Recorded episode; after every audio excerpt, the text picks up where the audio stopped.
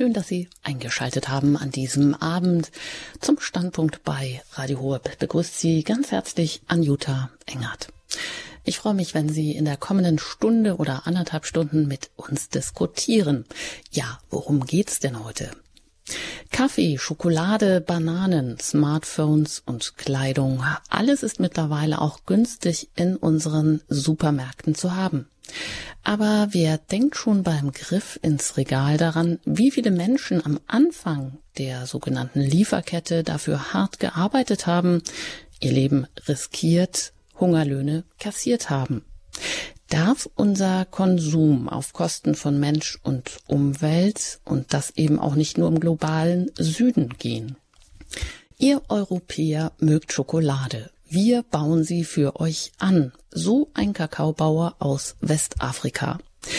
Die Elfenbeinküste liegt mit zwei Millionen Tonnen Kakaobohnen pro Jahr an der Spitze der weltweit größten Kakaoproduzenten.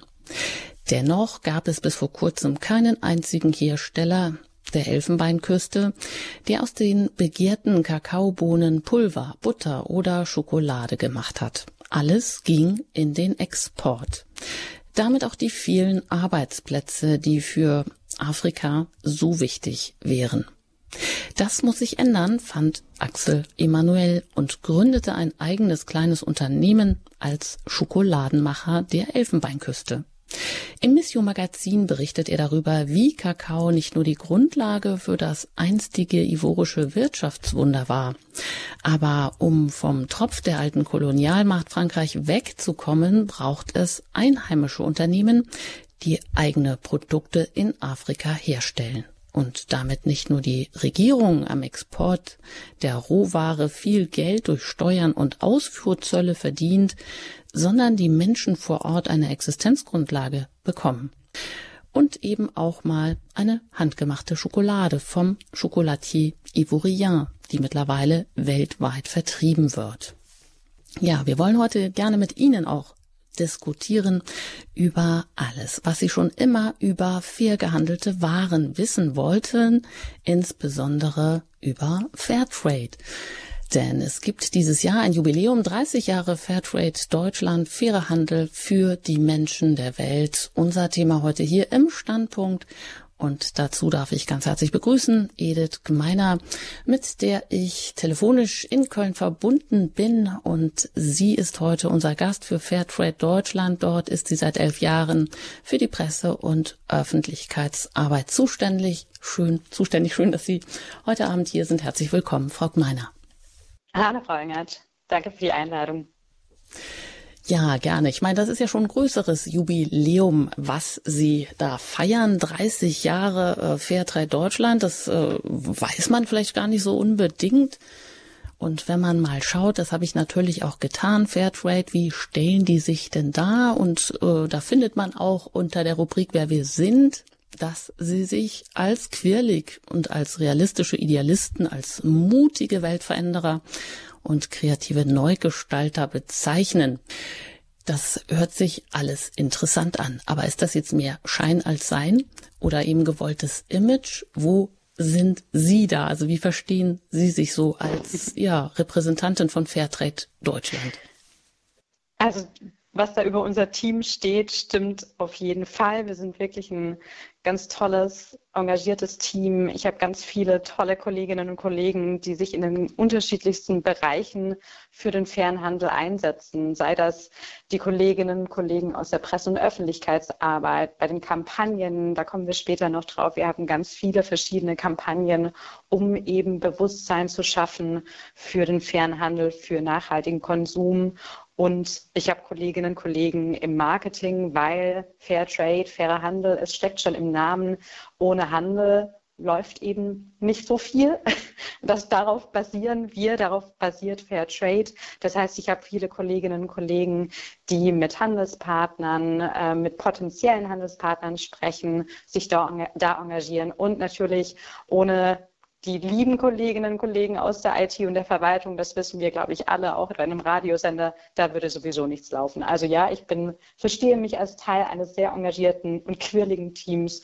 Und das ist ja nur ein Teil. Ich sehe mich auch als Teil einer globalen Bewegung, weil Fairtrade Deutschland, Sie haben es gerade gesagt, hat das Jubiläum, aber es gibt ja Fairtrade nicht nur in Deutschland, sondern auch in vielen anderen Ländern. Mhm. Und es gibt eine Dachorganisation, da kommen wir natürlich auch gleich zu sprechen darauf. Äh, Frau Gmeiner, wie groß ist denn Fairtrade mittlerweile, wenn Sie schon von Ihrem Team so positiv sprechen? Ja, also wir sind inzwischen 90 Leute und Sie haben es gerade schon gesagt, ich bin schon eine ganze Weile dabei. Ich habe angefangen nach dem Studium ähm, als Volontärin und da waren wir 30. Und ähm, genau, Fairtrade war weniger bekannt vor diesen zehn Jahren. Ähm, auch politische Rahmenbedingungen haben sich geändert. Wir haben jetzt ein Lieferkettengesetz. Ähm, wir haben seit zwei Jahren eine Pandemie. Wir haben aktuell einen Krieg in der Ukraine. Das ist alles ne, ist so dynamisch, wie die Welt um uns herum ist. So dynamisch ist auch das, was mit Fairtrade passiert. Ähm, genau, und von daher ist es äh, ja, sind wir ein gewachsenes Team, wir sind weiter eine wachsende Bewegung, weil ich glaube, das Interesse und äh, das Interesse am fairen Handel wächst und der faire Handel ist wichtiger denn je, wenn man sich so ein bisschen umguckt, was eben auch in den letzten Jahren, vor allem natürlich durch die Corona-Pandemie, auch global passiert ist. Ja, und das wäre natürlich schön, dass wenn wir morgen in unsere Kaffeetasse reinschauen, vielleicht auch da ähm, einen Gedanken dran verschwenden, woher denn dieser Kaffee kommen könnte und ob wir den auch guten Gewissens, sage ich mal, genießen können und was damit zusammenhängt. Ja, ich hoffe, das wird dann in der kommenden Zeit in dieser Standpunktsendung auch deutlich werden. Frau Gmeiner, was hat Sie denn motiviert, wenn Sie von einem hochmotivierten Team sprechen? Aber was ist es genau oder was war es, dass Sie für Fair Trade arbeiten und dass Sie das ähm, weiterhin tun seit elf Jahren? Vielleicht haben Sie da ein konkretes Beispiel. Ach, im Grunde hat es im Studium bei mir angefangen. Ich habe Soziologie und Medienwissenschaft gemacht, dachte zuerst, ich gehe in Richtung Journalismus, was mich auch immer interessiert hat. Und so weit weg bin ich davon ja nicht. Ich mache das eben für die andere Seite, in Anführungszeichen. Ähm, und ich habe dann schon bei meiner Magisterarbeit, die ich über die, also in Soziologie geschrieben habe, über die Glaubwürdigkeit von Werbung, von Stromkonzernen, ähm, wurde mir spätestens da klar, okay, wenn ich nicht in den Journalismus gehe, sondern quasi Presse- und Öffentlichkeitsarbeit so als Ziel vor Augen habe, dann möchte ich das bei einer Organisation oder bei einem Unternehmen machen, wo ich auch dahinter stehen kann, hinter der Idee, hinter ähm, dem, was da ja, verkauft oder angeboten wird. Wir verkaufen ja nichts.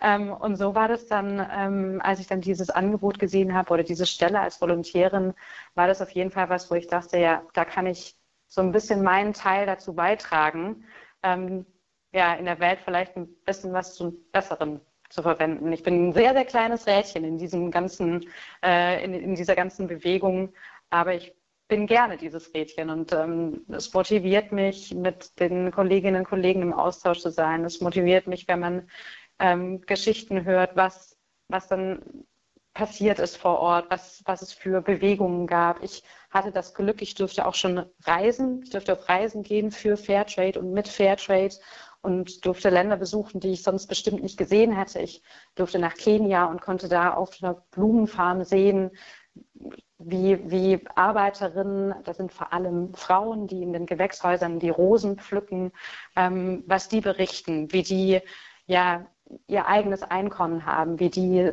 ihre Familie nach vorne bringen können. Oder ich war in, in Côte d'Ivoire, in der Elfenbeinküste und ne, gerade kam schon äh, in ihrer Einleitung das Thema Kakao auf und konnte da eben mit Menschen sprechen, die wirklich, wirklich nicht viel haben. Also wenn man jetzt mal an das Materielle denkt, die aber trotz allem, ja, natürlich irgendwie ihre genauso ihre, ihre Themen haben, mit denen ich gesprochen habe. Auch da wieder haben mich vor allem Frauen beeindruckt, die Fortbildungen durch den Fernhandel machen konnten und, und so in ihre Gemeinde eine neue Rolle übernommen haben, die da jetzt irgendwie mitreden und mitdiskutieren und Entscheidungen mittreffen ähm, und ihre eigenen Pflanzungen haben, was auch nicht normal ist. Also so Dinge ähm, dürfte ich da schon erleben, die mich auch weiter natürlich motivieren, ähm, da Teil einer schönen Sache zu sein. Mhm. Fairtrade, Sie haben das gerade gesagt, ähm, Sie handeln ja nicht selber, das könnte jetzt der eine oder andere vielleicht denken und Sie kleben auch keine Siegel auf Produkte. das habe ich auch in einem Ihrer Podcasts gehört. Na klar, warum auch nicht? Diese Vorstellung kann man haben. Aber das, äh, wir wollen ja heute eben auch ähm, aufklären oder erkennen, ähm, entdecken, was steht denn jetzt genau hinter dieser Organisation? Was ist das und wer steht dahinter?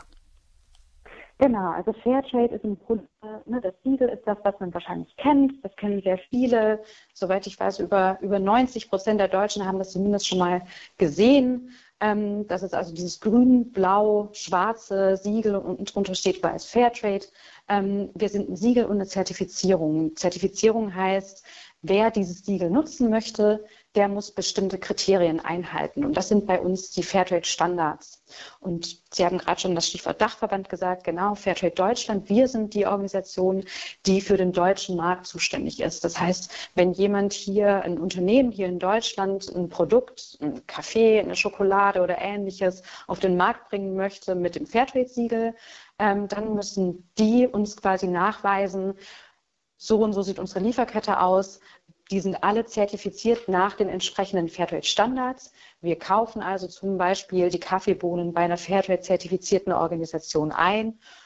Und dann ist dazwischen gegebenenfalls auch noch ein, ein Trader, also ein Händler, ähm, die dann eben auch zertifiziert sein müssen, ähm, damit das eben alles, damit unsere, da kommen wir später auch noch dazu, damit unsere Kontrollorganisation namens FlowCert da einfach auch nachprüfen kann, ja, da wurden bestimmte Preise bezahlt, die Mindestpreise bezahlt werden mussten. Da müssen Prämien bezahlt werden. Bei Kaffee ist auch wichtig, da sind wirklich dann die Kaffeesäcke, die am Anfang eingekauft wurden, sind die gesamte Lieferkette physisch auch rückverfolgbar. Das sind alles die Dinge, die bei uns in den Fairtrade-Standards geregelt sind, ähm, vor Ort für die auch jetzt beim Beispiel Kaffee, Kaffeebäuerinnen und Bauern heißt es auch verschiedene Kriterien, zum Beispiel dass sie in Genossenschaften zusammengeschlossen sein müssen, dass sie bestimmte Umweltstandards einhalten müssen, dass sie natürlich bestimmte Sozialstandards einhalten müssen.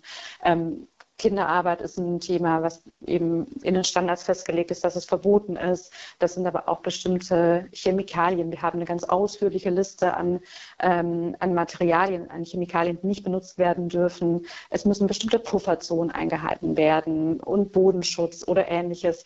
Also so verschiedene Dinge sind da eben mit festgehalten und die werden diese, diese Standards, die werden entwickelt von unserem Dachverband, von Fairtrade International.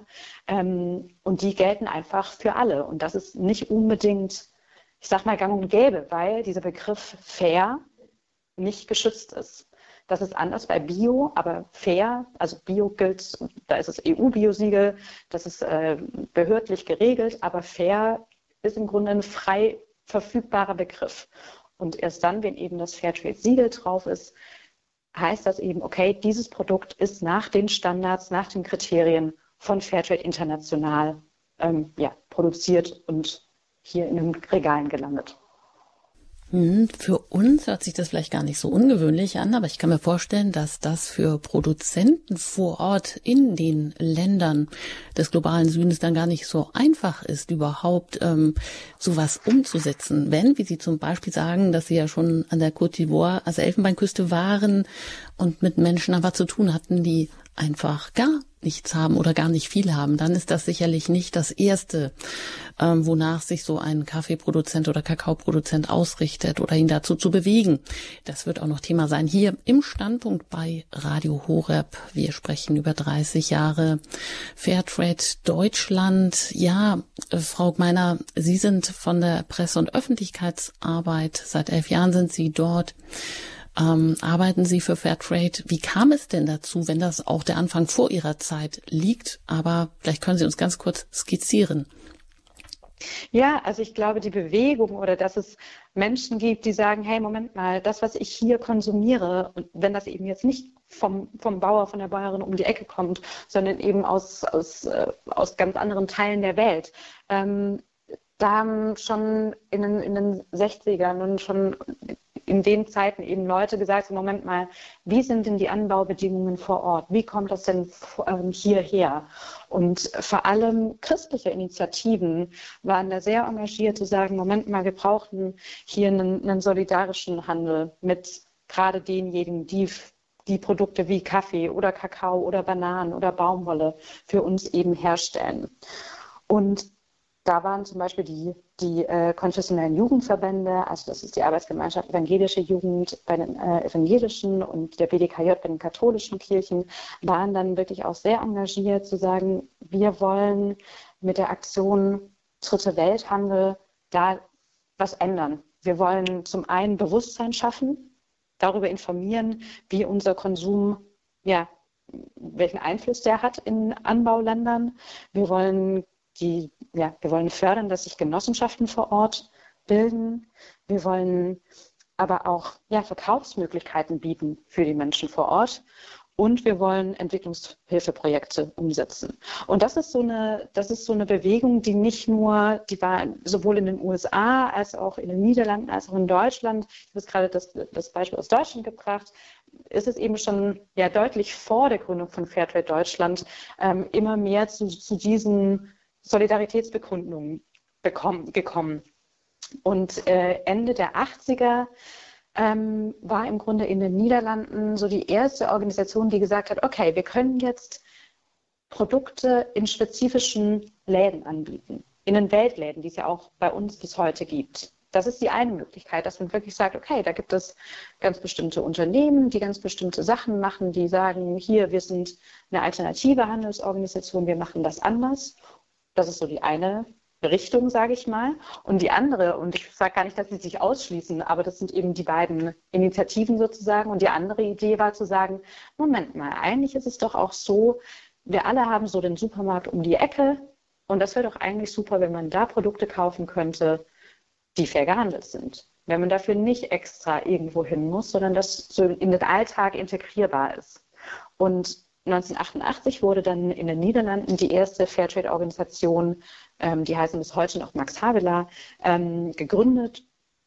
Ähm, und die Idee ist dann eben auch nach Deutschland rüber geschwappt, sage ich mal.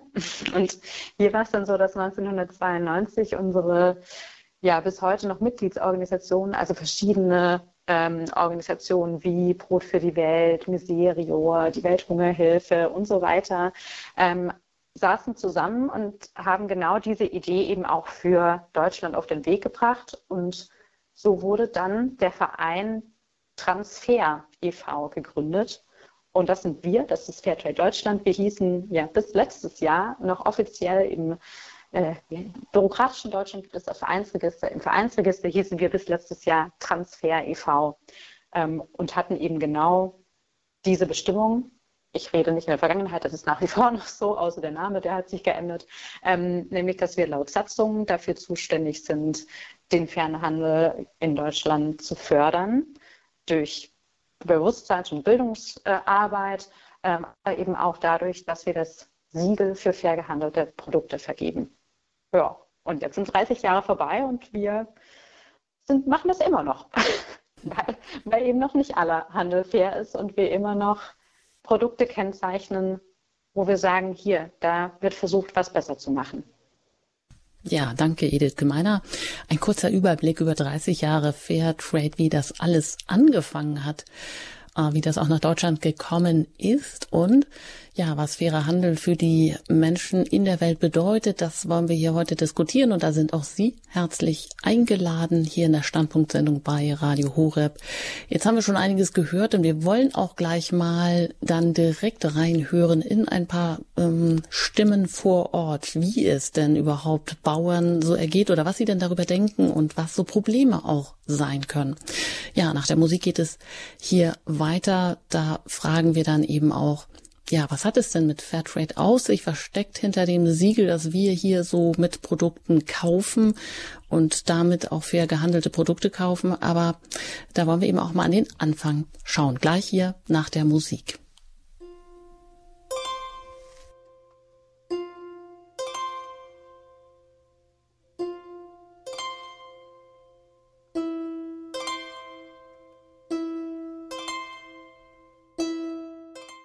Sie haben eingeschaltet bei Radio Horeb im Standpunkt 30 Jahre Fairtrade Deutschland, fairer Handel für die Menschen in der Welt. Unser Thema heute zu Gast ist Edith Gemeiner. Sie ist äh, seit elf Jahren für die Presse- und Öffentlichkeitsarbeit bei Fairtrade zuständig, arbeitet dafür.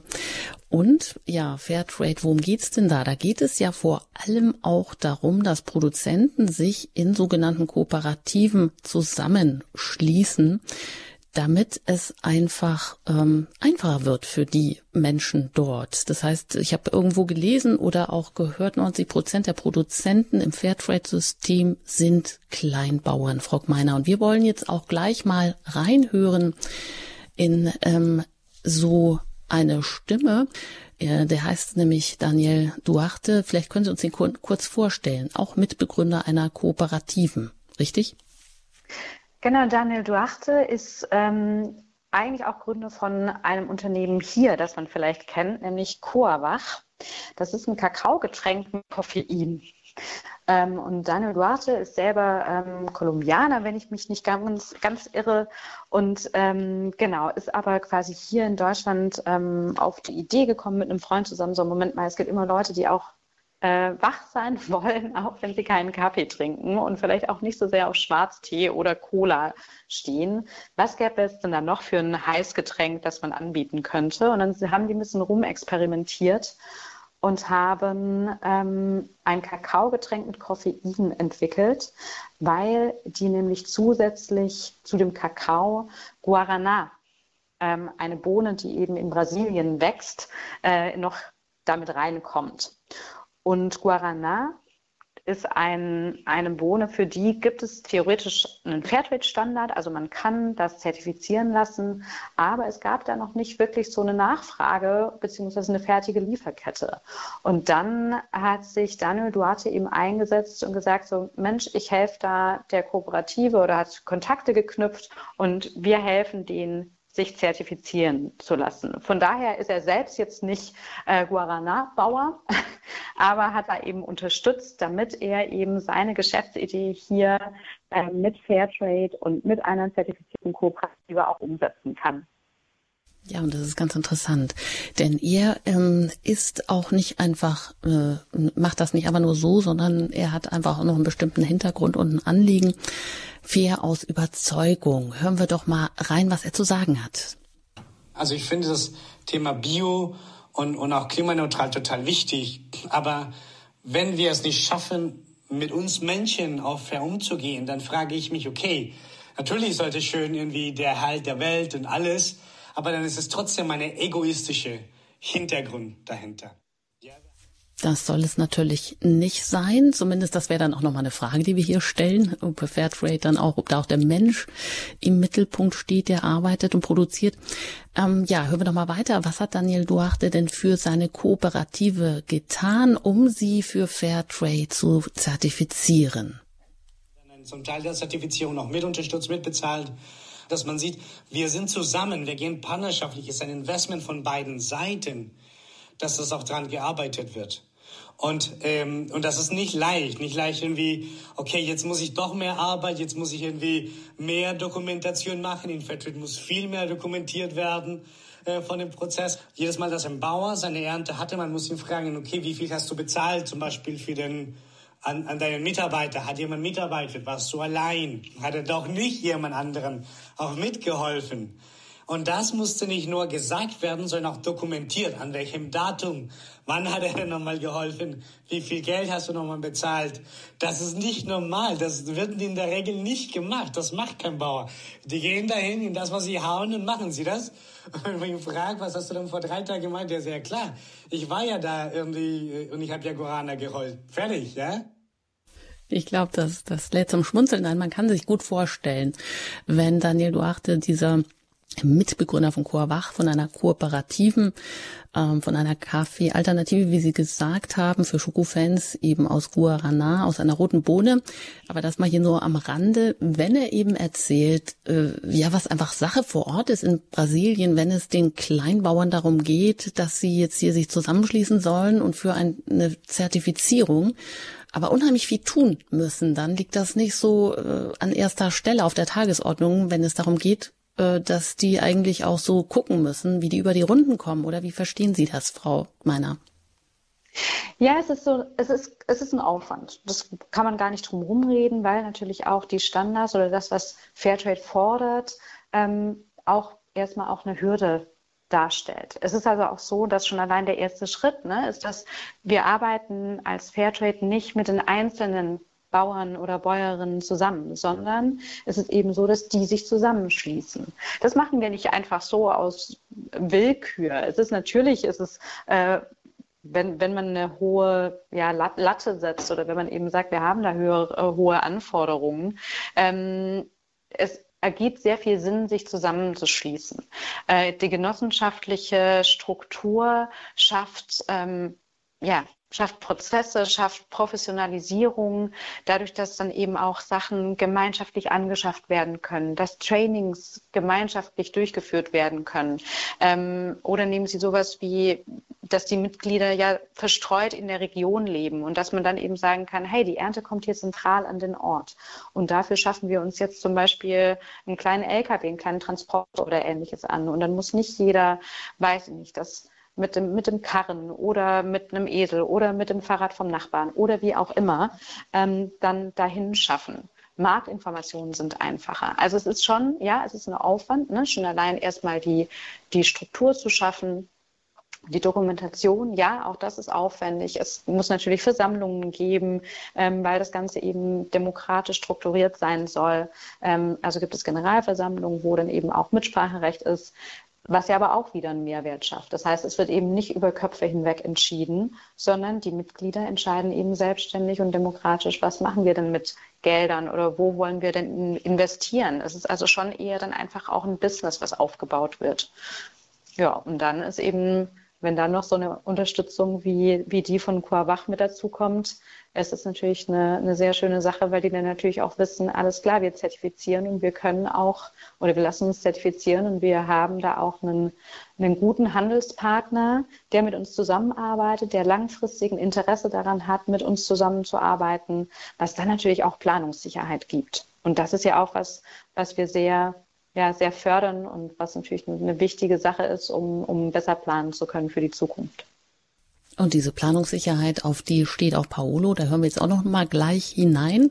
An dieser Stelle kurz auch die Anmerkung, dass Sie uns ja auch diese Podcasts zur Verfügung gestellt haben, die man auch auf Ihrer Website Fairtrade Deutschland alle sich anhören kann, wenn man sich rundherum um Fairtrade informieren will. Genau. Und da sind wir auch ganz dankbar, dass wir jetzt hier so ein paar Stimmen hören. Jetzt eben auch von einem Junior Commercial Director bei Copfam, einer Kaffeekooperation in Brasilien, die auch nach Fairtrade-System arbeitet, die ohne Zwischenhändler sogar auch exportiert, die es seit 38 Jahren gibt und seit 2007 zertifiziert ist. Ja, Paolo, der sieht klar die Vorteile. Hören wir doch einfach mal rein, wie sich das bei ihm anhört. In der Tat müssen wir viel dokumentieren. Man könnte sagen, es gibt auch Bürokratie. Wir merken auch, dass das Fairtrade-System immer selektiver wird. Allerdings sehe ich das als absolut notwendig, denn es ist ein notwendiger Filter, den wir brauchen, damit auf die Prinzipien von Fairtrade weiter geachtet wird. Wenn die Landwirte anfangen, die Vorteile des Fairtrade-Systems zu verstehen, erkennen sie, dass sich der ganze Aufwand lohnt. Natürlich sagen viele am Anfang, das ist mehr Arbeit, das sind mehr Kosten. Aber wenn man mitmacht und sieht, welche Vorteile der Anschluss an Fairtrade bringt, dann ist man überzeugt und voll dabei. Und dann sieht man auch die Benefits, Mindestpreise, Prämie, Klimaanpassung. Dass wir alles dokumentieren müssen, das ist unsere Pflicht. Aber auf der anderen Seite ernten wir auch die Früchte davon. Meiner Meinung nach ist der größte Vorteil von Fairtrade, dass ein stabiler Mindestpreis gezahlt wird.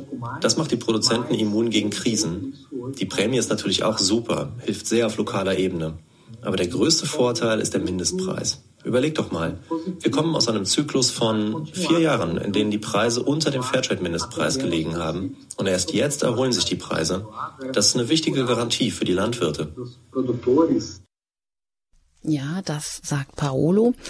Äh, das heißt, ähm, der unterstreicht hier ganz klar auch die Vorteile von Fairtrade, nicht sich nämlich in einer also Kooperation zusammenzuschließen. Denn die meisten 90 Prozent der Produzenten in dem Fairtrade-System sind Kleinbauern, hatten wir schon gesagt. Und das sind also Familienbetriebe, die Felder, die ihre Felder einfach mit der Familie bewirtschaften. Und wenn sie sich dann zusammenschließen, dann sind sie einfach auch stärker, können bessere Preise erzielen, weil sie auch größere Mengen anbieten können. Und das haben Sie auch schon erzählt und erklärt, Frau Gemeiner, die Organisationsform hilft einfach professioneller auch zu werden. Und sie ist auch basisdemokratisch. Das heißt, die Bauern können auch mitbestimmen. Jetzt hat Paolo aber auch vor allem gesagt, dass er, ähm, dass der, er die Vorteile von Fairtrade darin sieht, dass es Mindestpreise und Prämien gibt. Das heißt. Genau, das ist das natürlich ein, ein großer, ähm, ein großer und wichtiger Teil. Und das ist natürlich auch super, dass er das anspricht. Ich kann das vielleicht so ein bisschen in Kontext stellen und ein bisschen ähm, näher erklären. Ähm, genau, das ist ein Grundprinzip von Fairtrade, sind eben ähm, Mindestpreise und Prämien. Mindestpreis heißt, wir hatten jetzt gerade Paula Alfonso Vieira ähm, von, von einer Kaffeekooperative. Und bei Kaffee heißt es einfach, es gibt einen, einen Preis, das sind 1,40 Dollar pro britischen Pfund britische Pfund sind natürlich, äh, ist natürlich keine 500 Gramm, so ein bisschen was weniger, ähm, aber es ist ein stabiler Preis, der unabhängig gezahlt wird, auch wenn Weltmarktpreise, und das tun sie leider, sehr doll schwanken. Und er hatte das ja gerade gesagt, der Podcast ist von Mitte letztes Jahr, wenn ich mich nicht ganz irre, ähm, genau Mitte 2021. Da waren die Weltmarktpreise wirklich auch sehr, sehr niedrig, auch davor noch. Also es war, gab Zeiten, da war der, der Preis für ein Pfund, also für ein britisches Pfund Kaffee bei unter einem Dollar. Und da merkt man natürlich, dass dieser Mindestpreis im Grunde funktioniert wie so ein Sicherheitsnetz. Der ist nach oben, das ist auch wichtig, nach oben ist der offen. Gerade sind zum Beispiel die Preise sehr deutlich gestiegen. Ähm, das heißt, noch nicht, da muss ich vielleicht ein bisschen ausholen. Ich meine, natürlich sind gerade auch Kosten enorm gestiegen. Es ist ja nicht nur bei uns so, dass es Inflation gibt, dass, dass gerade Gas und, und ähm, äh, Spritpreise steigen. So ähnlich ist es in ganz vielen Anbauländern auch. Ähm, aber natürlich geht der Preis nach oben mit. Aber als Sicherheitsnetz ist es eben ein wichtiger Faktor, dass man trotzdem weiter ähm, kostendeckend anbauen kann. Und das ist eben ein Prinzip bei, bei Fairtrade, dass es diesen Mindestpreis gibt und eben auch noch ein ganz wichtiger Benefit, ähm, das hat ähm, Paulo gerade auch erwähnt, ist die zusätzliche Prämie. Das ist ein, ein Betrag, der kommt eben das ist ein finanzieller Aufschlag, der kommt obendrauf auf diesen Einkaufspreis. Das heißt, wer bei der Kooperative einkauft, zahlt den Mindestpreis und zahlt zusätzlich diese Prämie. Ähm, die wird ja sozusagen separat bezahlt und da, ich habe gerade die Versammlungen erwähnt oder die Bürokratie, die es eben vielleicht bei so einer Genossenschaft oder Kooperative gibt, ähm, da wird auch gemeinschaftlich entschieden, wie diese Prämie eingesetzt wird. Bei Kaffee gibt es eine Besonderheit, also die Prämie, vielleicht das noch als einfach um mal eine Zahl zu nennen, das sind 20 ähm, Cent pro Pfund, die noch oben drauf kommt. Ähm, und ein Viertel soll investiert werden in Qualität oder Produktivitätsmaßnahmen. Also einfach verschiedene Maßnahmen, um eben da auch da die Professionalität und die Qualität des Kaffees zu steigern. Und was die dann aber konkret umsetzen, ob das bessere Trocknungsanlagen sind, ob das was ist, was äh, mit den Pflanzungen verbessert wird, irgendwie Verjüngungen oder ähnliches, das entscheiden auch wieder die Kooperativen selbstständig. Und ähnlich ist es mit dem Rest. Da gibt es ganz unterschiedliche Investitionen. Sei das, was ich gerade gemeint habe, dass Transportmittel fehlen, wo dann investiert wird, oder Lagerhallen, oder aber, dass es sowas ist wie, ähm, keine Ahnung, eine Schule oder ähm, Wasserzugang, Elektrizität. Also das ist immer je nachdem, was natürlich vor Ort ähm, der, die Bedürfnisse sind. Und ich glaube, und das möchte ich auch nicht unerwähnt lassen, das ist nämlich auch was Besonderes bei Fairtrade. Wir sind nicht, wir hier Fairtrade Deutschland oder ähnliches. Wir sagen nicht, ach, hier, ihr investiert jetzt mal, äh, bitte kauft doch mal dies und das. Nee, die Produzentinnen und Produzenten ähm, eben über die Netzwerke vor Ort, es gibt Produzentennetzwerke in den Kontinenten vor Ort, sind gleichbestimmte Miteigentümer bei Fairtrade. Die bestimmen mit, und zwar geht das, fängt das an bei den Kooperativen, die selbst bestimmen, was mit den Prämien und den Geldern passiert. Das geht aber auch weiter bis zu der Ebene der Standardentwicklung und ähnliches. Wir sind da ein System, das paritätisch funktioniert, wo die eine Stimme mit dabei haben, wo, wenn, wenn Standards überarbeitet werden, ich habe gerade gesagt, es ist alles sehr dynamisch und genauso sind wir natürlich auch. Wir müssen auch mitgehen und die, die, die Kriterien und die Standards sind nicht statisch, sondern werden auch regelmäßig überarbeitet. Auch da sind alle mit, also sind die Produzentinnen und Produzenten über diese Netzwerke mit beteiligt. Jetzt bin ich ein bisschen weggekommen vom Mindestpreis, aber daraufhin zurück. Ähm, äh, also über das Stichwort Mitbestimmung bin ich da jetzt gerade hingekommen. Ich möchte aber doch noch einmal zu den Preisen und Prämien, weil was es auch noch gibt, ist ein Bio-Aufschlag. Es ist so, dass wir bei Fairtrade Bio-Anbau nicht voraussetzen, dass wir aber wissen, und das ist nicht nur uns klar, sondern auch vielen Menschen vor Ort, wenn es möglich ist, auf Bio umzustellen. Und wir wollen das fördern, indem es noch eine zusätzliche Bioprämie gibt. Und bei Kaffee sind das zum Beispiel noch weitere 30 Cent pro Pfund. Mhm. So. Da stellt sich natürlich auch die Frage, wie das alles finanziert wird. Da kommen wir noch da drauf. Hören wir abschließend nochmal bei Daniel Duarte, Duarte rein, ein Kolumbianer, der Mitbegründer, den wir auch Anfang schon gehört hatten von Kurwach, der Kooperative, einer Kaffeealternative für Schokofans. Ähm, da geht es um die rote Bohne Guarana. Und er, ihm war es ja auch anfangs, wie wir am Anfang schon gehört haben, wichtig, dass es nicht nur um das nachhaltigere Produzieren geht, sondern dass auch irgendwie der Mensch im Mittelpunkt steht. Und er sieht noch einen weiteren, weiteren Vorteil von ähm, ja, die sich in Kooperativen zusammenzuschließen und auch sich um eine Fairtrade-Zertifizierung zu kümmern. Hören wir ihn noch einmal. Oft ist es so, dass äh, ein Bauer sagt, ja, aber es ist viel Arbeit und irgendwie ist es viel Arbeit und warum und wieso. Und dann muss ich erklären auch, ja, aber ich, äh, damit kann ich auch in Deutschland mehr verkaufen und anbieten. Und das ist auch ein wichtiger Instrument auch für uns. Und somit kann ich auch nachhaltiger auch dann für euch dann auch einkaufen. Also ich muss auch viel erklären, aber nur das, ja, nur diese Unterhaltungen sind ja total wichtig. Weil oft würde das ein, würde das ein Bauer nicht machen, ja, würde dann manchmal so in diesen Organisationen, der würde einfach nur irgendwie verkaufen und man sieht sich. Hier gibt es ja eine Beziehung, hier gibt es ja ein Warum, einen Austausch. Und der ist deutlich stärker. Das ist eine starke Veränderung innerhalb der Kooperative. Ja, soweit ähm, Daniel Duarte über das äh, Fairtrade-Siegel oder warum es noch interessant und gut sein kann, ähm, dass man sich in Kooperativen zusammenschließt, weil man einfach auch viel mehr in Kontakt miteinander ist, also die kleinen Bauern untereinander. Ist das so? Frau Gmeiner, machen Sie das auch in anderen Ländern, beispielsweise in Ruanda, wo Sie ja auch selber schon waren? Ist das da auch so oder haben Sie das da auch feststellen können, dass das ein weiterer Vorteil ist, dass die Leute einfach Kontakt haben und sich auch austauschen über ihre Probleme, die sie dann haben?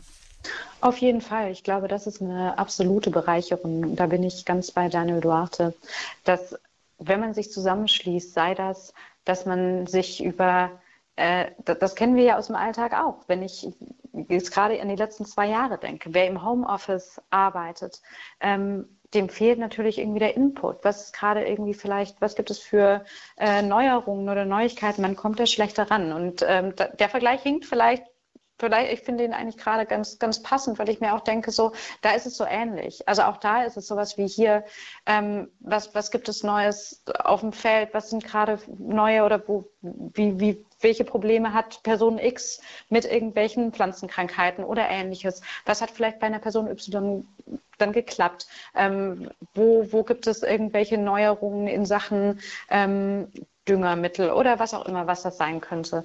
Ähm, und das ist so, glaube ich, so der alltägliche Austausch, wo man einfach Probleme, Herausforderungen, aber natürlich irgendwie auch schöne Sachen, wenn die Ernte besonders gut war und man vielleicht noch Hilfe braucht und dann fasst man gegenseitig an, packt mit an und hilft sich gegenseitig. Das ist, denke ich, eine Bereicherung, die ich da irgendwie auch mitbekommen habe, gerade in Ruanda.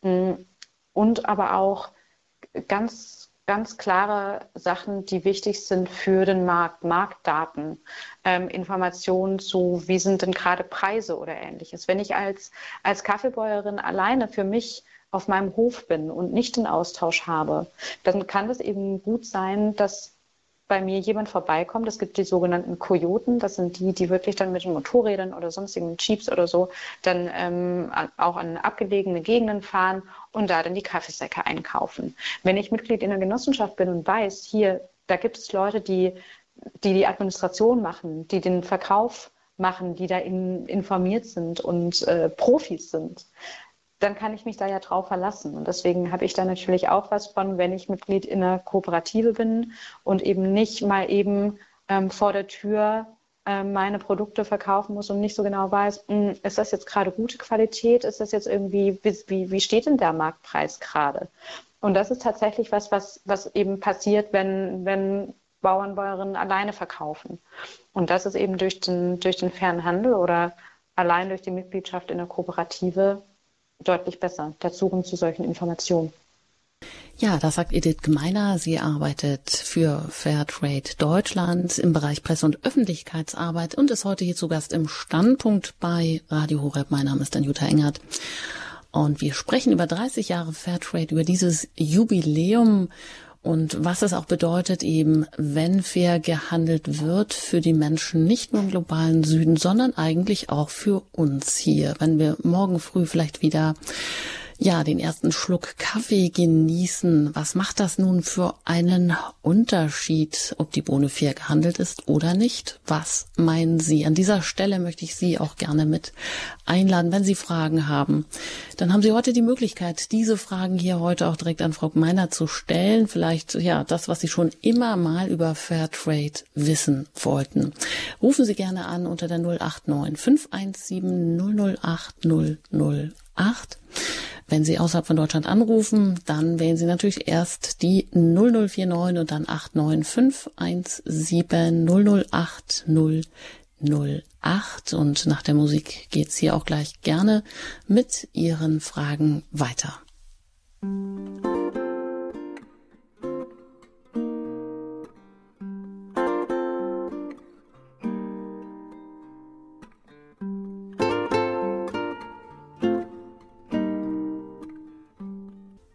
Sie haben eingeschaltet hier bei Radio Horeb in der Standpunkt-Sendung mit dem Thema 30 Jahre Fairtrade Deutschland.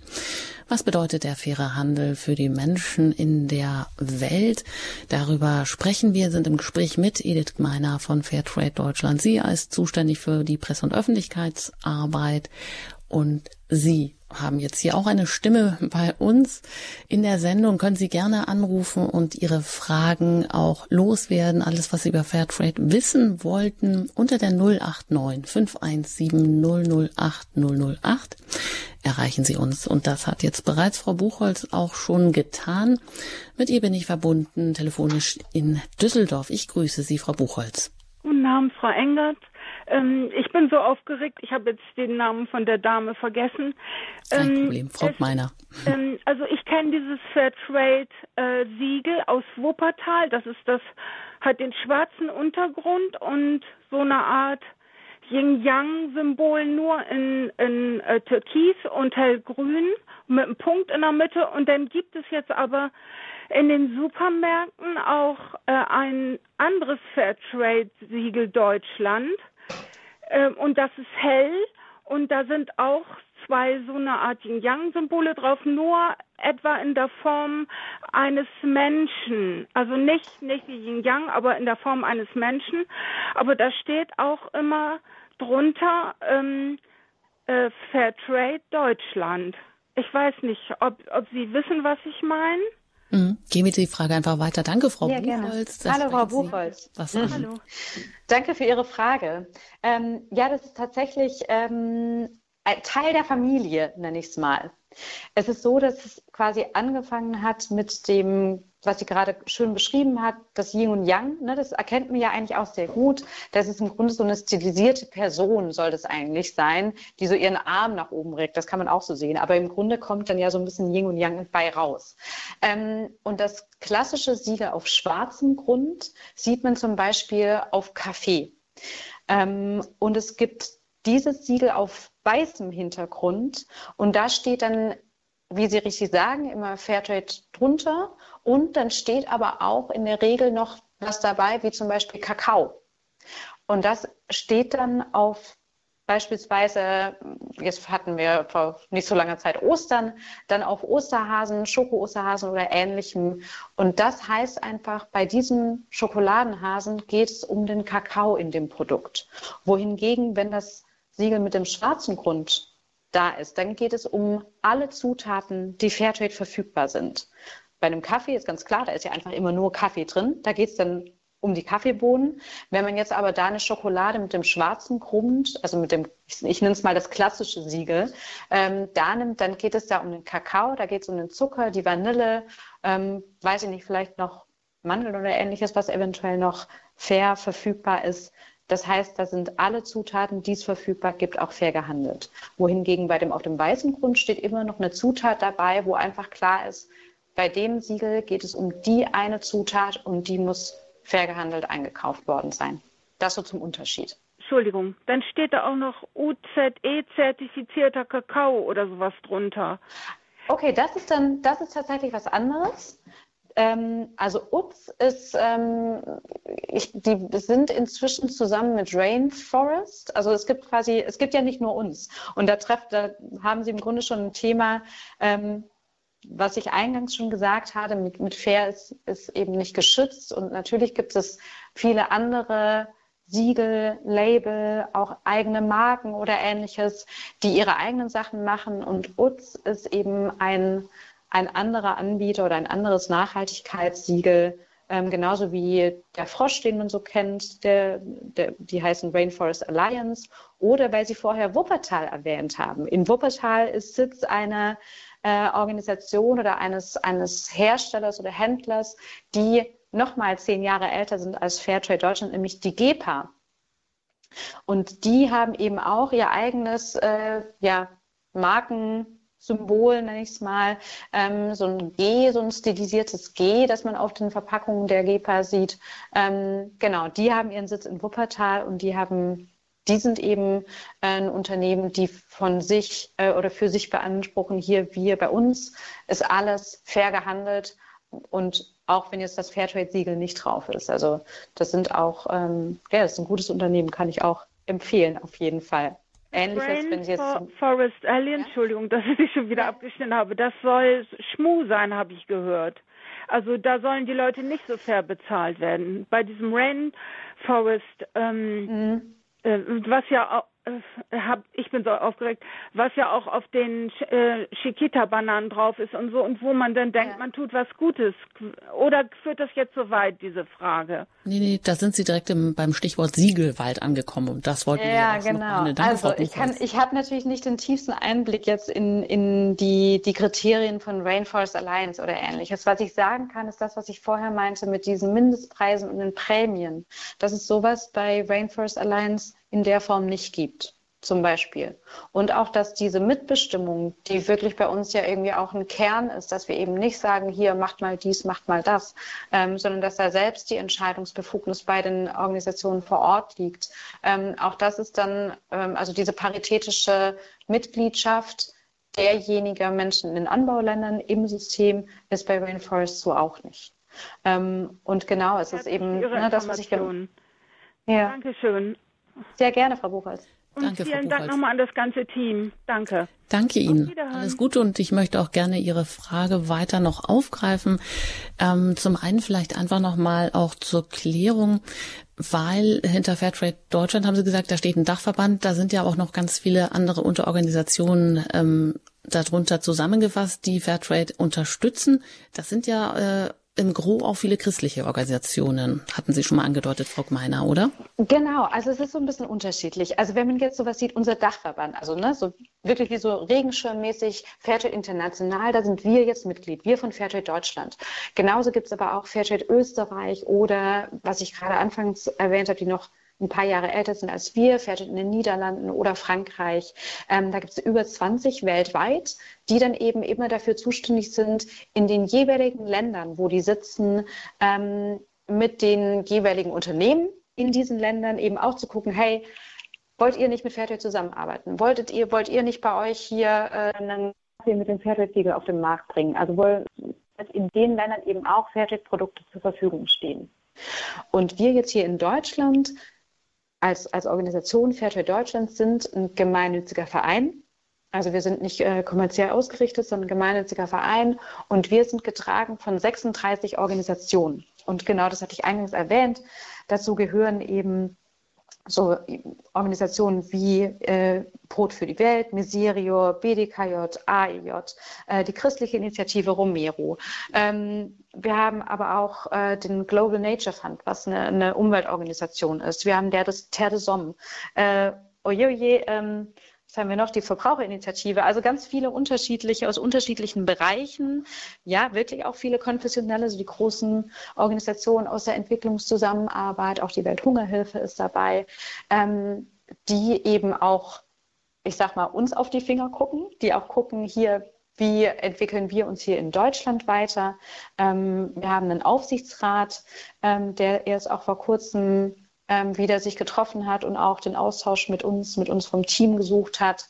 Ähm, ja, genau, so sind wir eben hier in Deutschland getragen. Mhm.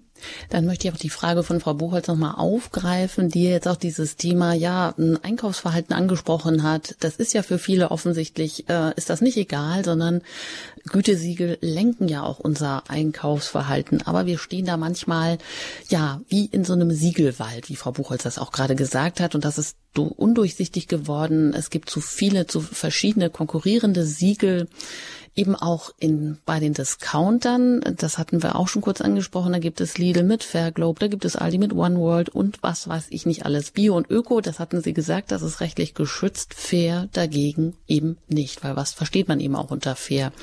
Mm, wie äh, kann man das jetzt denn sehen? Gerade bei den Discountern gibt es da diese fairen Produkte. Ist das eigentlich nur jetzt, um deren Image aufzupolieren? Oder können Sie kurz sagen, vielleicht im Gegensatz zu Fairtrade gibt es da nicht äh, annähernd solche Standards? Ich glaube, da muss ich was klarstellen, weil wenn man jetzt sowas hat wie Fair Globe oder One World oder ähnliches, das sind Markennamen. Das sind quasi eigene Markennamen, die, äh, das sind die beiden von Aldi, Süd und Lidl, die die entwickelt haben. Aber wenn man auf die Produkte guckt, dann ist auf diesen Produkten auch immer das Fairtrade-Siegel drauf. Das heißt, im Grunde ist es dann quasi, das ist einfach nur der Eigenname, aber das Siegel ist mit drauf. Und ich glaube, das ist natürlich auch was, wo wir als Verbraucherinnen und Verbraucher, da gebe ich Ihnen völlig recht, ähm, ein bisschen gefordert sind, drauf zu gucken, so, Moment mal, was ist da denn jetzt, was ist da denn jetzt drauf? Und ähm, wenn das Fairtrade-Siegel oder auch das Bio-Siegel natürlich irgendwie drauf sind, dann steht es ja für was. Und das fordert uns ein bisschen heraus. Ja, bin ich bei Ihnen. Ähm, ich denke aber, dass wir als, als ja, politische Verbraucherinnen, die, die wir vielleicht sind, oder auch als, ähm, ja, dass, dass wir die, die Möglichkeit immer haben, und die sollten wir auch nutzen, nachzufragen. Ich glaube, das ist was, wo wir auch eine Form von Macht haben, wo wir auch sagen können, Moment mal, hier steht ja jetzt was drauf mit, äh, dieses Produkt ist wenn es nicht fair ist, dann heißt es vielleicht, dieses Produkt ist grün oder es ist äh, besser, dass wir fragen, besser als was. Und dass wir das auf jeden Fall auch tun können. Wenn das jetzt das Bio-Siegel ist oder wenn es das Fairtrade-Siegel ist und alle, die uns jetzt heute hören, ähm, jetzt vielleicht ein bisschen genauer wissen, was dahinter steckt, nämlich dass es international gültige Standards sind, äh, die auch von, von einer externen Organisation kontrolliert werden, die Einhaltung. Ähm, wenn das Fairtrade-Siegel jetzt nicht drauf ist, dann ist es tatsächlich eben vielleicht dann nochmal die Option zu gucken, okay, ich kann da nochmal nachgucken ähm, und vielleicht gibt es da, also ich kann vielleicht einen Hinweis geben, das ist tatsächlich zum einen die Verbraucherinitiative, die ich gerade erwähnt habe, die eine, äh, die, die eine Übersicht über Siegel hat oder auch, und jetzt will ich nicht lügen, das ist von dem, ich glaube vom Verbraucherministerium, äh, siegelklarheit.de. Das ist auch nochmal eine Website, auf der man sich informieren kann, auf der verschiedene Siegel eben kurz vorgestellt werden und dargestellt werden. Ähm, und da kann man sich auch nochmal weiter informieren. Das ist ja, vielleicht wunderbar, so ein Hinweis dazu. Dass Sie auch das Missverständnis aufgeklärt haben, dass es bei den Discountern eben da auch wirklich Eigenmarken gibt, die nicht äh, vergleichbar sind, die nichts mit der Organisation Fairtrade zu tun haben. Das Siegel steht dann da vielleicht auch noch drauf, wenn es wirklich fair gehandelte Produkte sind. Aber ja. da vielleicht auch nochmal gleich im Anschluss die Frage, die vielleicht auch öfters mal gestellt wird, na ja, ist das Fairtrade-Siegel im Discounter, ist das jetzt ein Widerspruch oder vielleicht auch gerade nicht? Gerade nicht würde ich da ganz klar sagen. Die Idee war ja, das hatte ich ganz am Anfang gesagt, dass, dass fair gehandelte Produkte möglichst überall verfügbar sind. dass man eben nicht extra wohin gehen muss, um fair gehandelte Produkte zu kaufen. Und das Ding ist, dass wenn das Siegel drauf ist, gelten die Standards. Punkt.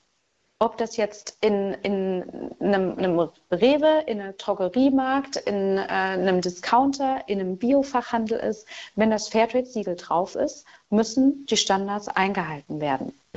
Und das ist eben, ne, also auch wenn die Strategie von Discountern mit einem kleineren Sortiment, mit möglichst günstigen Angeboten oder ähnlichem, es gelten die Fairtrade-Standards.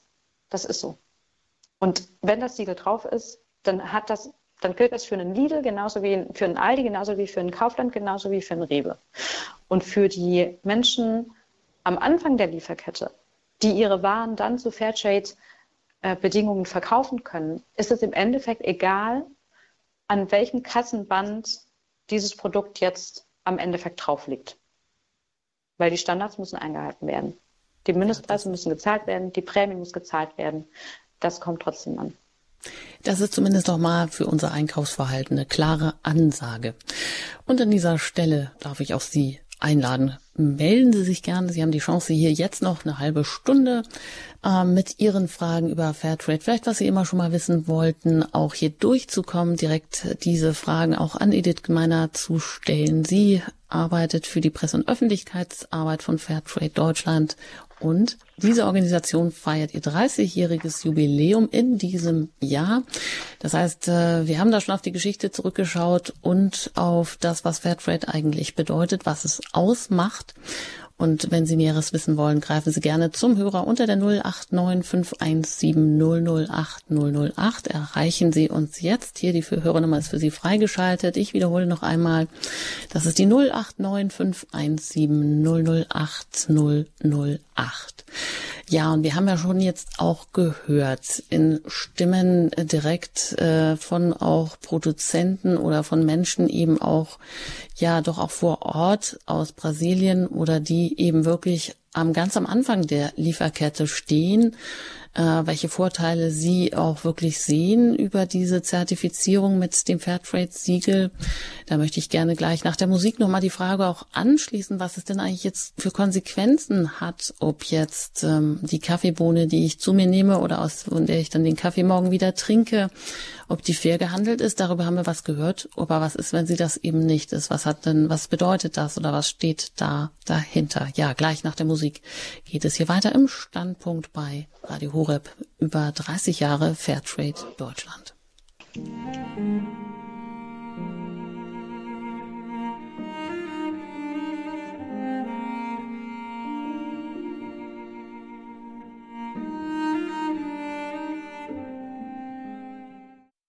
Ja, Sie haben eingeschaltet im Standpunkt bei Radio Horeb. Hier heute über 30 Jahre Fairtrade Deutschland. Mein Name ist Anjuta Engert. Ich bin im Gespräch mit Edith Gmeiner.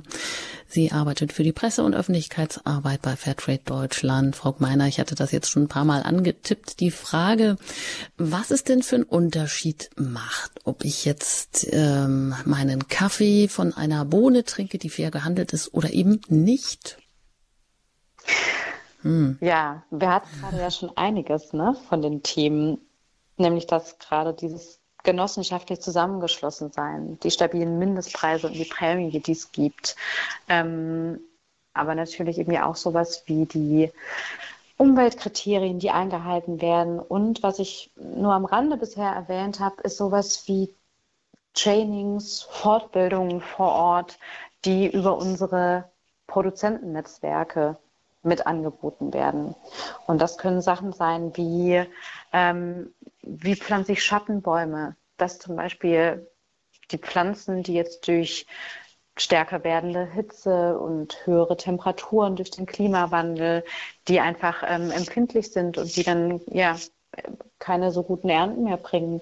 Wie kann ich die besser schützen? Wie kann ich den Boden auch besser schützen durch ähm, Bodendeckerpflanzen, die vielleicht dann äh, die Erosion äh, verhindern oder ähnliches? Das sind irgendwie auch unter anderem Schulungen, die vor Ort mit angeboten werden.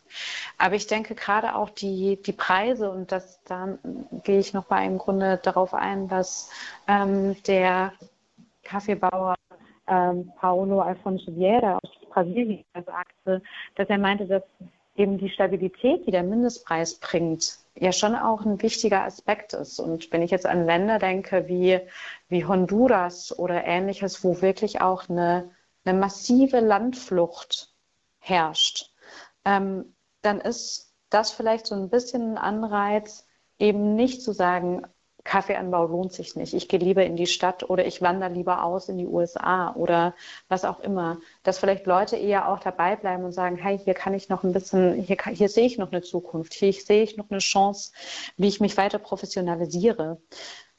Das sind Sachen, die wir, die wir mitbekommen. Was Schönes, wenn, wenn Leute sagen, hier, ich komme doch zurück auf das Land, das meine Eltern schon bewirtschaftet haben. Ich bin habe Agraringenieur vielleicht gelernt oder ähnliches und kann in der Genossenschaft jetzt dafür sorgen, dass die Qualität besser ist, dass wir dann bessere Verkaufspreise noch erzielen können oder ähnliches. Und ich glaube gerade das, diese Chancen, diese Zukunftschancen zu sehen, ich glaube, das ist seltener, wenn man eben nicht eine gewisse Sicherheit hat. Mhm, das hat also wirklich konkrete Auswirkungen auch für die Produzenten, für die Bauern vor Ort. Ja, und dann nehmen wir noch eine Hörerin hier rein. Ich darf Frau Lehmann begrüßen aus Frankfurt. Ja, schönen guten Abend. Ja, guten, guten Abend. Das ist eine ganz einfache Vertriebsfrage heute jetzt nur. Also es gibt ja so Musikfestivals, klassische Musik oder so. Und da könnte man sich vorstellen, dass in der Pause so ein eigener Stand wäre. Ich habe das in Frankfurt auf der Buchmesse erlebt. Da gab es einen Fairtrade-Informationsstand vor der Pandemie. Und dann, ja, also da sagte man, wir haben nicht genug Stauraum, dass man da sofort auch Schokolade oder Kaffee wirklich äh, äh in großem Stil auch äh, kaufen kann vielleicht lohnt sich das nicht. Ich habe mich dann erkundigt im nächsten Fairtrade-Laden in der Nähe, aber vielleicht würden die Kosten, das da alle paar Stunden hinzutransportieren, das ist eine periphere Frage jetzt. Also Dankeschön, das ist sehr, sehr interessant. Ja, danke, Frau Lehmann. Gehen wir gerne weiter danke, an Frau Meine. Ja, also es gibt natürlich ganz viele Möglichkeiten. Ich glaube, dass wir, wir jetzt hier aus, aus Köln das oft nicht alleine stemmen kann, können. Aber was wir zum Beispiel haben und wo dann, wo wir super, super dankbar für sind, sind eben ähm, die Leute, die sich zum, also es gibt ganz, ganz, oh, ich verzettel mich. es gibt ganz viele Leute, die sich für uns einsetzen und die, Sie haben gerade das Stichwort Messe angegeben, die dann ähm, mit einem Informationsstand oder auch mit äh, einem Kaffeestand oder ähnliches dann bei einer Messe mit dabei sind. Ähm, wir haben natürlich auch ganz viele Partner, also Handelspartner, die vielleicht jetzt nicht unbedingt bei einer Buchmesse, aber die, die bei anderen Messen zum einen ausstellen, ihre Ware zeigen, was sie haben oder auch da weiter ausbauen. Und was wir auch haben, und das ist vielleicht was, wo dann Frankfurt mit dann auch interessant wäre, wir haben eine, eine Kampagne, die nennt sich die Fairtrade Towns. Das sind Kommunen und es gibt über 380 Kommunen äh, inzwischen in Deutschland, die gesagt haben, hey, uns ist das wichtig, das Thema fairer Handel. Und wir möchten uns als Kommune dafür einsetzen. Ähm, und dann bewerben die sich bei uns um, um diesen Titel Fairtrade Town. Und dann müssen die eine sogenannte Steuerungsgruppe gründen ähm, und die müssen ähm, verschiedene Aktivitäten starten. Und da komme ich jetzt vielleicht auf Ihre Frage, Frau Lehmann. Das kann natürlich sowas wie Stadtfeste sein oder ähnliches, um da Produkte anzubieten. Ähm, es muss in den Städten eine gewisse Anzahl an Verkaufsorten geben für faire Produkte. Das ist meistens schon mit den Supermärkten oder Drogeriemärkten oder ähnlichem abgedeckt. Und auch Gastronomie. Und ich glaube, gerade wenn Sie das Thema Kaffee oder Schokolade oder ähnliches an, ansprechen, das ist ja vielleicht was, wo man sagen kann, hey, das Café um die Ecke, wie auch immer, das bietet doch, hat doch fairen Kaffee oder auch vielleicht ähm, faire Limo. Es gibt ja verschiedene Limonadenanbieter und ähnliches mit dem Fairtrade-Siegel. Ähm, wollen wir nicht die fragen für das Stadtfest, für die Messe, für sonst was, dass die da das ausschenken, weil wir wissen, die haben in ihrem Sortiment faire Produkte. Ne, das muss ja nicht immer quasi, müssen nicht immer wir Pappnasen hier aus Köln machen, sondern das können ja dann eigentlich immer die vor Ort übernehmen und dann ist es so eine klassische Win-Win-Situation eigentlich, ähm, dann die eigenen Produkte mit anzubieten ähm, und so dann sowohl für für das eigene Unternehmen, für das eigene Café, als auch für ein größeres Bewusstsein mit, hey, ach, das ist ja super der Kaffee hier ist fair, das ist doch toll, das trinke ich direkt nochmal eine Tasse mehr oder wie auch immer. Ähm, oder sag noch den Freundinnen und Freunden Bescheid in der Familie, ähm, da dann noch einen Mehrwert beizutragen. Also ich glaube, das sind immer die Sachen, wo wir einfach auch darauf angewiesen sind, auf engagierte Leute vor Ort, weil wir aus Köln nicht alles bespielen können. Ja, danke, Frau Ich hoffe, dass es die Frage beantwortet, aber so in die Richtung hätte ich jetzt gedacht. Ja. Ja, ich, ich glaube, in Schwalbach gibt es auch sowas hier im Raum Frankfurt. Ja, beispielsweise. Ich weiß nicht, ob, ob Sie mich noch hören, ja. Ja, mhm. Genau, also ich meine, ne, das, das ist, glaube ich, oft auch was, wo dann, also ich, wenn das jetzt die, die große Messe Frankfurt ist, was da natürlich auch noch eine Option ist, sowas wie Catering oder ähnliches schreiben die in der Regel ja aus.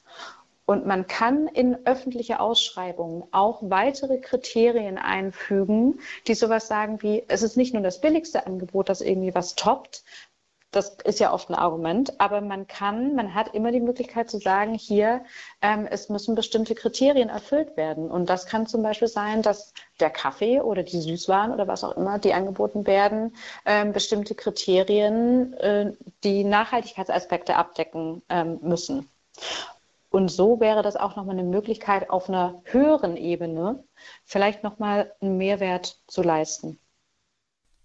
Ja, vielen Dank, Frau Lehmann. Und da kommen wir vielleicht auch, machen wir da gerade weiter zu Kampagnen, zu Aktivitäten, Projektwochen. Wo überall treten Sie auf bisher und vor allem jetzt im Jubiläumsjahr? Wie kommt Fairtrade zu den Menschen hierzulande? Ja, ähm, also wir kommen zu denen tatsächlich auf ganz unterschiedlichen Ebenen. Ich habe gerade schon die Kampagne Towns ähm, erwähnt, das also, wo wir auf einer kommunalen Ebene ähm, versuchen, ähm, Städte zu motivieren. Da sind Stadträte mit drin, da passieren wirklich sehr, sehr schöne Sachen. Sei das irgendwie eine, äh, dann gibt es faire Stadttouren gibt es einen, einen, Stadtplan, auf dem Geschäfte sind, die, die faire oder nachhaltige Produkte anbieten. Ähm, oft werden Sachen gemacht wie ähm, einen Städtecafé, eine Stadtschokolade entwickelt. Ähm, und eben das, was ich gerade mit der öffentlichen Beschaffung ähm, sagte, das ist eigentlich ein Aspekt, der noch einen größeren Hebel hat. Ähm, das ist ja ein ganz, ganz, also die, die öffentliche Hand ist ein wahnsinnig wichtiger Einkäufer. Da wird sehr viel Geld ausgegeben und wenn wir das schaffen, dass da Nachhaltigkeitsaspekte mit berücksichtigt werden, dann kann man da wirklich viel bewegen. Wenn mal in, in allen städtischen ähm, Institutionen ähm, fairer Kaffee ausgeschenkt wird, dann macht es, glaube ich, schon ganz schön viel aus. Ähm, oder Krankenhäusern oder ähnliches. Ähm, es gibt ein schönes Beispiel aus Würzburg, meine ich, wo die äh, städtischen, ähm, also quasi die städtische Müllabfuhr ähm, Arbeitskleidung hat, die mit fairer Baumwolle ist.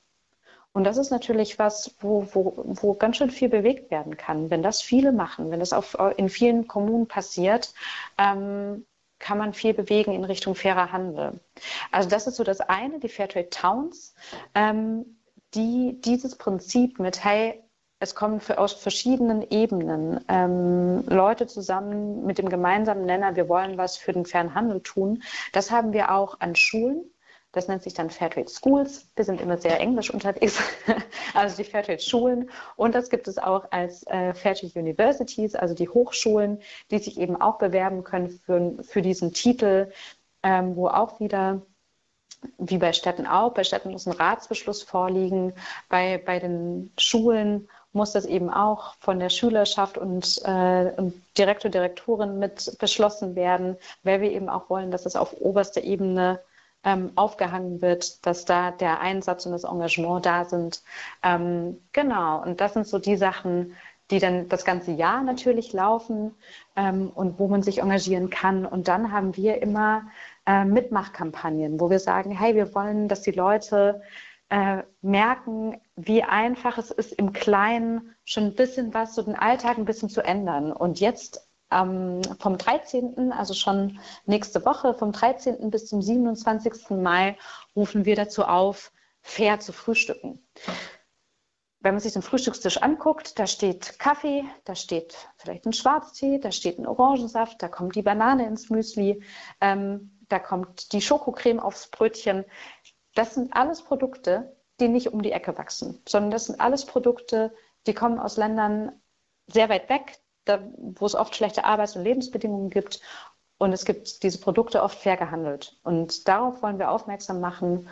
Und wir laden einfach dazu ein, ähm, zu Hause oder äh, auf der Arbeit mit Freunden, mit Familien zu frühstücken, fair zu frühstücken. Wir haben dazu eigentlich immer dann, ähm, ja, wir haben Materialien, wir haben jetzt eine kleine Zeitung erstellt, die man bei uns auch kostenfrei bestellen kann.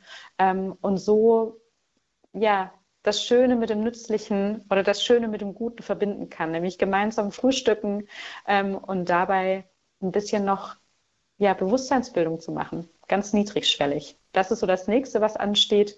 Und so etwas Ähnliches gibt es dann zum Beispiel auch ähm, bei unserer Rosenaktion, ähm, meistens im Rahmen des Weltfrauentags und des Valentinstags, weil das sind ja wirklich, ähm, das sind ja so Highlight-Tage, auch heute, Muttertag. Äh, einen lieben Gruß, Gruß an alle Mütter da draußen noch.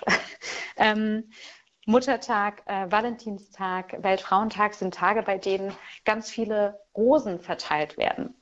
Und Rosen wachsen in der Regel oder selten auch um die Ecke. Die gibt es manchmal im Sommer dann als Freilandrosen, aber in der Regel kommen Rosen beispielsweise aus Ostafrika, aus Kenia, aus Äthiopien, aus Tansania. Ähm, und auch da ist es wahnsinnig wichtig, ähm, darauf zu achten, es gibt Rosen mit dem Fairtrade-Siegel, die kann man in Zehnerstreuzen kaufen, in vielen Supermärkten. Man kann bei Floristinnen und Floristen nachfragen, ob die faire Rosen haben, weil das einfach, da setzen wir uns ein. Bei Kaffee ist unser Fokus auf Kleinbäuerinnen und Kleinbauern.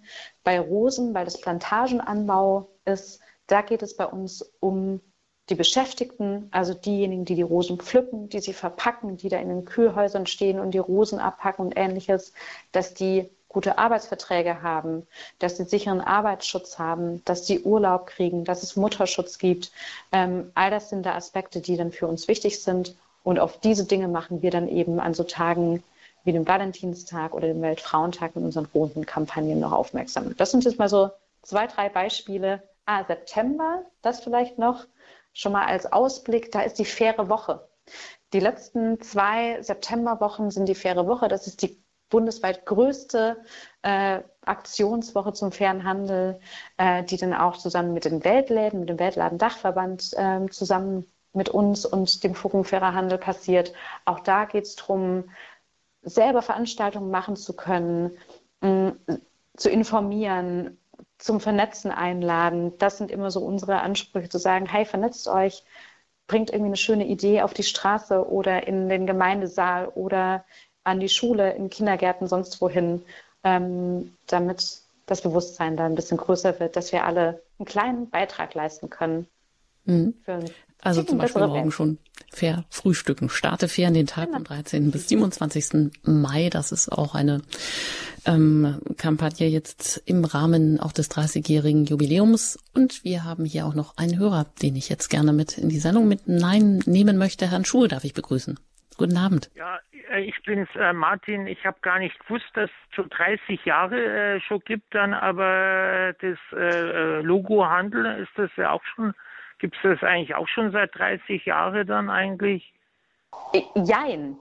Wir haben dadurch, dass wir ja, also danke für die Frage, wir haben ja als, als Transfer begonnen. Und am Anfang, und das kenne ich selber noch aus meiner Kindheit, ähm, war das ein Logo, das war schwarz-weiß so in der Mitte geteilt, viereckig. Und das war eine Person mit so einer, also auch so eine ganz, äh, nur mit ein paar Strichen gezeichnete Person mit so einer Schale, ich glaube, auf dem Kopf. Und das war das erste, damals noch Transfersiegel.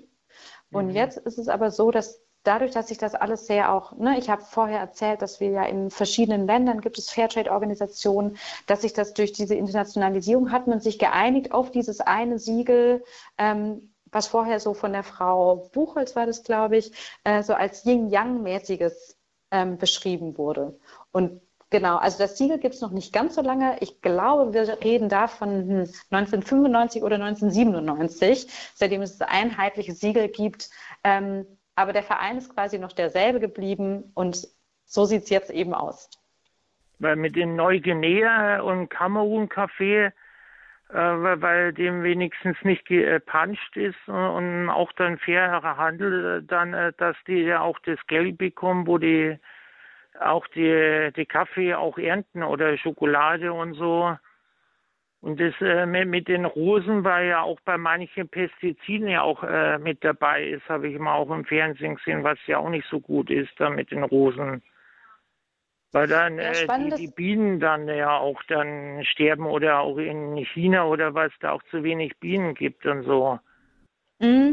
Ja, das sind das ein bisschen verschiedene Themen, aber das Thema Pestizide bei Rosen, da kann ich gerne noch drauf eingehen, ähm, weil es tatsächlich so ist, dass es meines Wissens nach keine Bio-Rosen auf dem Markt gibt, beim Floristen oder auch im Supermarkt. Der Punkt ist, dass Rosen ähm, in, in Monokultur angebaut werden, also in großen Gewächshäusern. Und es ist in der Tat so, dass ähm, Genau, dass es natürlich sehr, sehr sensibel ist. Wenn da irgendwie eine Schädlinge drin sind oder ein Pilz sich ausbreitet, dann könnte, dann kann das so ein ganzes Gewächshaus dahin raffen sozusagen. Deswegen ist es wahnsinnig schwierig, da komplett ohne Pestizide auszukommen. Was wir aber verlangen bei Fairtrade mit unseren, mit unseren Kriterien und unserem Standard, ist, dass die Pestizide absolut minimiert werden, dass auch alternative ähm, Methoden eingesetzt werden. Ne? Man kann, wenn man was frühzeitig entdeckt, kann man natürlich mechanisch, also durch Jäten, sonstiges natürlich noch viel machen. Und was bei uns natürlich eben immer das Wichtigste ist, dass, dass die Menschen vor Ort eben sicher sind. Ne? Also deswegen heißt es bei uns, Pestizide dürfen nur benutzt werden von Leuten, die geschult sind, die das Equipment haben. Und was auch wichtig ist, danach ist dieses, also wenn da gespritzt wurde, ist dieses Gewächshaus erstmal dicht. Da kommt niemand rein. Das muss groß auch beschriftet werden an Tafeln. Das ist dann geschlossen, da kommt niemand rein, damit den Leuten vor Ort nichts passiert. Ich muss aber auch sagen, wenn wir, und das gilt auch für andere Produkte wie Bananen, das gilt auch für Obst und Gemüse, das wir, das hier angebaut wird da müssen wir Verbraucherinnen und Verbraucher uns schon auch ein bisschen selber an der Nase packen. Wenn wir nicht irgendwie eine, eine Banane oder eine Rose kaufen, auf der vielleicht irgendwie ein kleiner Punkt ist, weil da vielleicht so, ein, so eine kleine Fliege dran war, die da irgendwie da reingebissen hat oder so, so einen Stich gemacht hat oder ähnliches. Oder mal eine braunen, einen braunen Fleck an einem Rosenblatt oder so. Das, wenn sich das nicht verkauft, weil wir dann nicht zugreifen, wie soll, also wir, wir akzeptieren Makel, wir, wir akzeptieren nur makellose Produkte. Und das macht es natürlich auch wahnsinnig schwierig, da zu sagen, ja, komm, wenn da ein bisschen was dran ist von irgendeinem ähm, Pilz oder von irgend sonst was, von einem Schädling, ähm, die kriegen ihr Zeug nicht los. Ne? Also da müssen wir auch die Anforderungen hm. äh, müssen auch mit den Erwartungen zusammenpassen. Ja, danke mal. So weit, Herr Schuhe und abschließend vielleicht auch an Sie noch, Frau Meiner. Ja, ein paar Fragen, mit denen wir jetzt gar nicht so durchgekommen sind, aber noch eine wichtige Sache natürlich bei Radio Horeb. Da laufen, lauf, läuft alles auf Hochtouren im Hinblick auf den Marathon in einer Woche im Standpunkt. Dann wird es auch darum gehen, spannend, man muss es einfach miterlebt haben, wie da in, an was da an Spenden an einem Wochenende gesammelt werden. Und das äh, Schwerpunkt wird dieses Jahr auch Afrika wieder sein. Jetzt waren Sie selber ja auch schon in Ruanda, haben da auch ähm, eine Kaffeekooperative miterlebt, wo Frauen, die auch verwitwet sind durch den Genozid in Ruanda, ähm, sich zusammengeschlossen haben, Einkommen erwirtschaftet haben in einer Kaffeekooperative. Äh, wo ist denn Fairtrade auch in Afrika unterwegs, unterstützt mit vielleicht auch langfristigeren Projekten? Ja, also langfristige Projekte gibt es bei uns natürlich insofern, dass unsere, unser Netzwerk da vor Ort, die nennen sich Fairtrade Africa, natürlich die, die zertifizierten Kooperativen begleiten, ne? dass die äh, Trainings immer wieder anbieten, ähm, dass sie immer wieder auch Weiterbildungen machen, sei das zu Themen wie, wie passen wir uns besser an den Klimawandel an oder ähnliches. Ähm, Westafrika jetzt ist ja ein Thema, wo zum Beispiel auch gibt viel Kinderarbeit. Das kann auch kein Zertifizierungssystem ausschließen, aber wo dann eben auch ähm, Bewusstseinskampagnen, bewusstseinsbildende Kampagnen stattfinden, ähm, die auch die jungen Menschen mit einschließen. Das sind einfach langfristige Projekte, ähm, um da eben aktiv zu sein.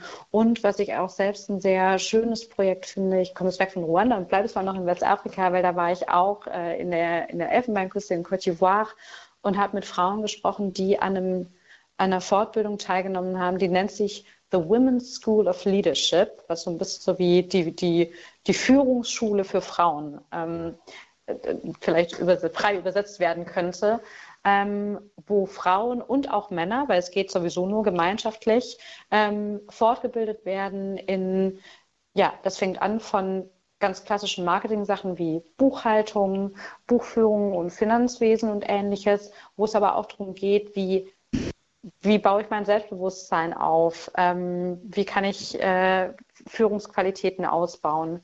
Ähm, und das sind eben auch, das gibt es auch in verschiedenen Ländern, einfach um da äh, Frauen weiter zu fördern, weil auch das, dass Kooperativen oft männliche Mitglieder haben, ist aus unserer Sicht einfach schade, weil natürlich auch was verloren geht, wenn Frauen nicht offiziell Mitglieder sind und offiziell mitbestimmen dürfen, wo geht es denn eigentlich hin? Ich finde, es geht nur gemeinschaftlich voran und deswegen finde ich gerade diese Women's School of Leadership ein schönes Projekt, einfach zu sagen, hey, wir machen da zusammen, ähm, wir bauen das zusammen an, wir vermarkten das zusammen und deswegen gibt es da auch Förderung für diejenigen, die einfach ja, gleichwertig mit beteiligt sein sollten. Mhm. Frau Gmeiner, was wünschen Sie sich denn für die Zukunft, wenn Sie so überblicken, äh, der Marktanteil von unfairen Produkten innerhalb der letzten Jahre, der hat sich sicher ganz gut entwickelt. Genaue Zahlen haben wir jetzt hier noch gar nicht so in den Blick genommen, aber wenn man auch schaut, ja, letztes Jahr im Juni, da gab es das deutsche Lieferkettengesetz, ähm, das jetzt eben auch mit diesem Lieferkettengesetz Sorgfaltspflichten von Unternehmen entlang der globalen Lieferketten auch in Deutschland gesetzlich geregelt werden, wenn es da auch noch ja einige Mängel gibt, aber ich denke, das ähm, müsste ja auch Fairtrade mit äh, positiv beeinflussen. Ähm, andererseits haben wir natürlich Corona, wir haben Ukraine-Krieg, wir haben äh, eine Inflation, die vor der Haustür steht. Ja, sehen Sie da, haben Sie da Sorge, wie sich die Fairtrade äh, und auch äh, Produkte entwickeln? Was wünschen Sie sich für die Zukunft? Also die Sorge es gibt natürlich ein bisschen Sorge, aber ich glaube ganz vielen von uns bewusst, dass Handelsgerechtigkeit und auch Klimagerechtigkeit ganz wichtige Voraussetzungen sind für eine friedliche Zukunft. Es wird nicht ohne gehen. Wir brauchen eine Handelsgerechtigkeit, damit wir friedlich in der Zukunft gehen können. Und mein großer Wunsch ist eigentlich, dass, dass wir Fairtrade einfach nicht mehr brauchen. Dann muss ich mir zwar einen anderen Job suchen, aber das kriege ich schon hin. ähm, weil also wir sind da leider noch, noch ein ganzes Stück von entfernt. Aber eigentlich wäre es am schönsten, dass man nicht mehr Produkte kennzeichnen müsste, wo man sagt, da läuft es nicht so, nicht so schlecht wie mit anderen, sondern da wird versucht, was besser zu machen, ähm, sondern dass es einfach, dass das die Norm ist. Eigentlich ist es vom Prinzip her doch fast schon schade, dass wir ein Siegel brauchen, um was Gutes zu kennzeichnen weil es wäre halt gut, wenn alles gut wäre, wenn, wenn überall Menschenrechte in den Lieferketten gewahrt würden, wenn überall Preise gezahlt werden, die kostendeckende Produktion ermöglichen. Und das wäre natürlich mein großer Wunsch, dass das Alltag ist. Hm, dass es eben nicht diese ähm, Unterschiede zwischen dem globalen Süden gibt, wo einfach viel Wert äh, geschaffen wird, während der Profit im Norden oft verbleibt oder dann gemacht wird, also dass diese Ungerechtigkeiten sich ähm, eben weiter auflösen. Ja, genau. Und da sind wir aber, glaube ich, wirklich noch ein ganz dickes Stück davon weg.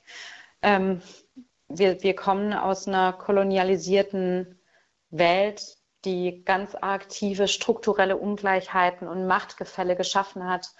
Mm, das ist wahrscheinlich nochmal was, wo man jetzt die nächsten 90 Minuten drüber reden könnte. Aber dieses Machtgefälle gibt es und deswegen ist es leider so, dass die Macht in, in Händen von wenigen liegt.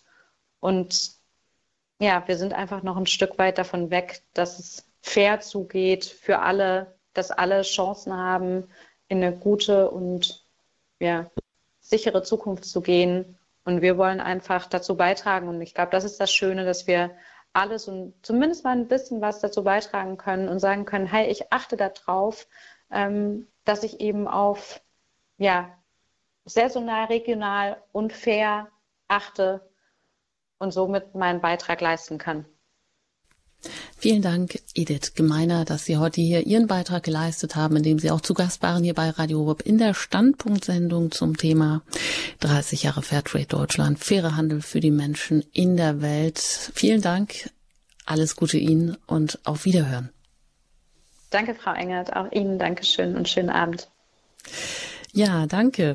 Damit geht der Standpunkt hier heute Abend zu Ende. Wenn Sie das eine oder andere nicht mitbekommen haben, Sie können diese und auch alle anderen Sendungen bei Radio Horeb in der Mediathek als Podcast sich noch einmal herunterladen, noch einmal nachhören. Ich danke Ihnen recht herzlich für Ihr Interesse, fürs Zuhören und für Ihre Anrufe. Ich danke Ihnen an dieser Stelle auch immer für Ihre Spenden, die überhaupt erst diese Sendungen hier möglich machen und wünsche Ihnen ja alles Gute und einen gesegneten Abend. Ihre Anjuta Engert.